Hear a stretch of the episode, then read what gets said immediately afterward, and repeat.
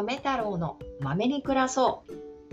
この番組では私豆太郎が日々の生活を豆に楽しく過ごしていくために思考を整理しつつアウトプットに挑戦する様子をお伝えします。あわよくばこれを聞いている方にも楽しい気分になっていただけたらいいなと思っております。よろしければお付き合いください。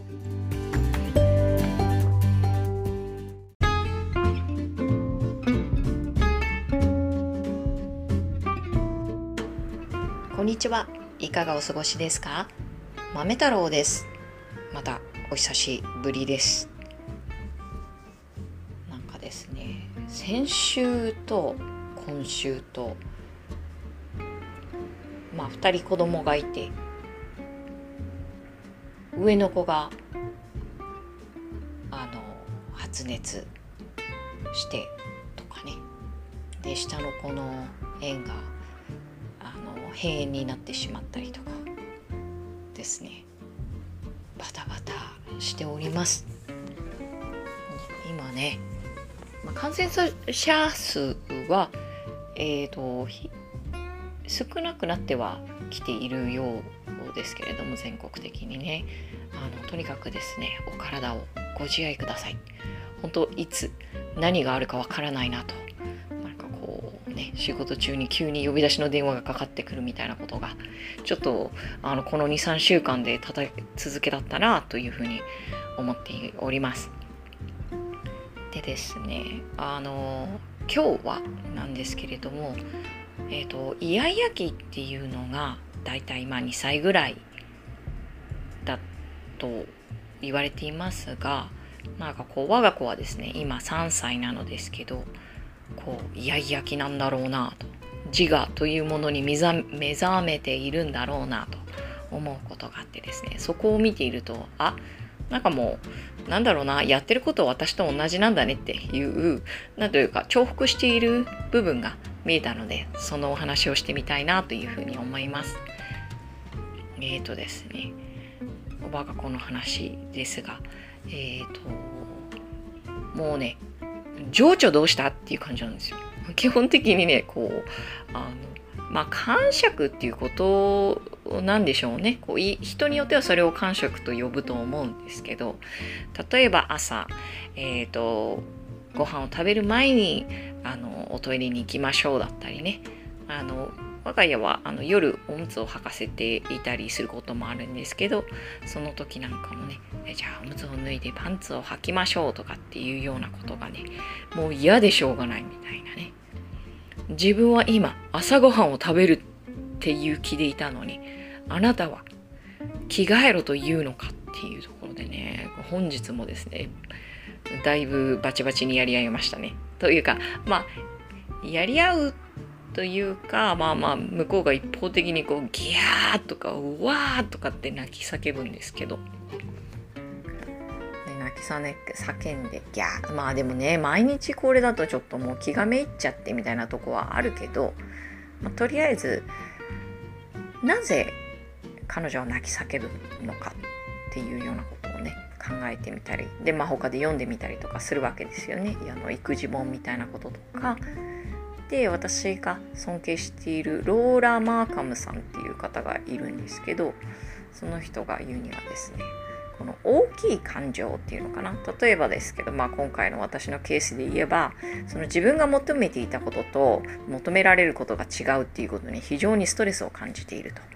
でまあこれって結局コントロールできないことに関しての苛立ちなわけなんですけど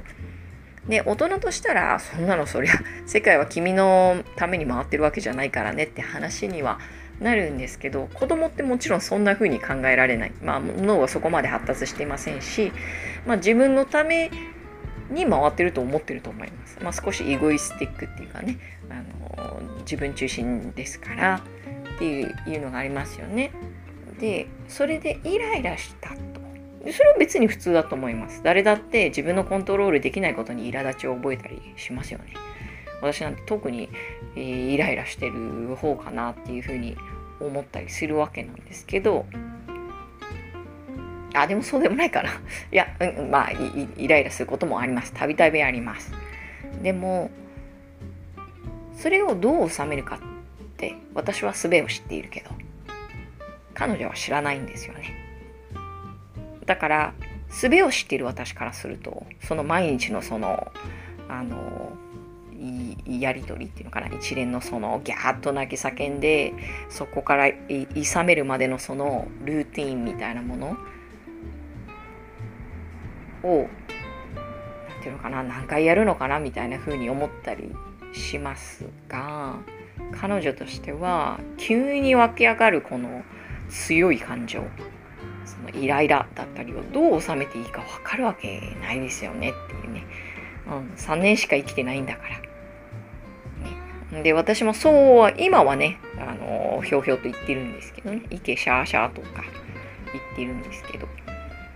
まあ、その場にいて、で、毎日続いてくると、大体もう木曜日ぐらいでもう食症気味、もういいよ、そういうのまたやるんでしょ、みたいな感じになっちゃうんですけどね。でも、まあ、そのローラ・マーカムさんからすのね、えー、と本を読んでましたら、やはりこの大きな感情をどうするのか、というか、何を感じているのか。自分の心の中で何が起こってるのかわからないっていう状況なんですよね。まあそれはそうかと。確かに考えてみれば大きい声でね泣き叫んだりっていうどう考えても、まあ、あの冷静な状況ではないと。むしろもうパニクっているような状況なんだろうなと察するわけなんです。でそうするとどうしたらいいかって言ったらやっぱり外の力を借りざるを得ないというところかなと。そこまで行っちゃうとね。もう多分脳もあの絶対絶命みたいなところに来ているから。あの実際の状況はどうであれその人がそう感じているっていうあの子供がねそう感じているっていうことだから。となるとじゃあどうするかってとこなんですけどやはり共感だと。そうだよね。ああなんか随分イライラしているねと。見たままをただ言うっていうね。ああ取り乱しているね。どうしたんだいと。でなんか多分そこを口に出すまでもだいぶ時間かかるんですけど意外にね隣に横に座っていたりするとこう言葉を発したりするんですね。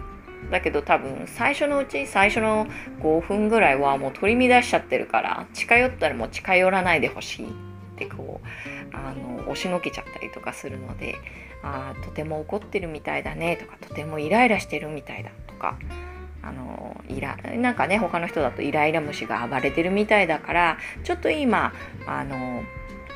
スペースを空けて座っておくよと。そんなに近づかないでおくね。でもここにいるよってこう言うっていうねその存在をあの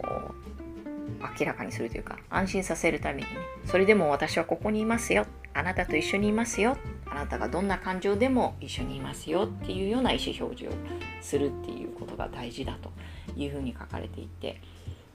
確かにそうだなと。で少ししてるうちにねあれが嫌だったとか。なんでこれやらなきゃいけないんだとかっていうね不満が出てくると。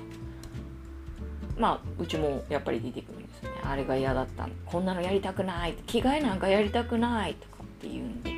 ああそうか。着替える着替えるっていう気持ちじゃなかったよね。そんな気分じゃなかったよね。と。でそこからなんかあの話していくと。まあ、その場合によっては先にご飯を食べることの方がその彼女にとって大事だったりするから。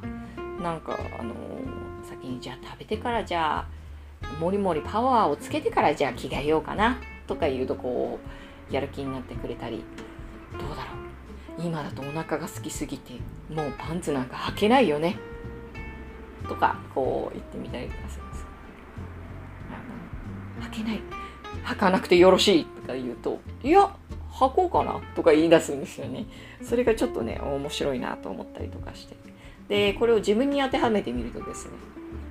自分がこうね、あの人にこうイライラするぐらい、あ、イライラするぐらいというか、八つ当たりするぐらいイライラしている時って、そんな状態なんですよね。もう自分で何言ってるか分かってないっていうかあの自分は怒ってるっていうことはさすがにこの年になると分かるんだけどどう収めていいか分からないから八つ当たりしちゃってるんですよね収められない余剰分を人に当た当ててるっていう状況なのでであそうか。怒っているね。どうしたんだい、うん、話を聞くよって。誰かが言ってくれたらね。多分私はこう劣化のごとく文句を吹き出させるだろうな。とこうであれ私ばっかりこうやっててなんで私こんなにこれだだだだって。言い出すでしょうと。それでそうか。大変だったなって。ただただ聞いてくれる人がいたらね。私頑張ろうって気になるんじゃないのかなって。うん。なんかその彼女の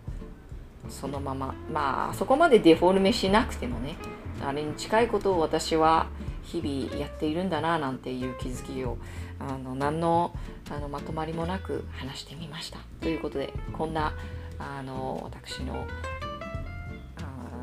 いうかたわごとを お聞きくださいましてありがとうございますこれを聞いているあなたの一日が素晴らしいものになりますようにではまた。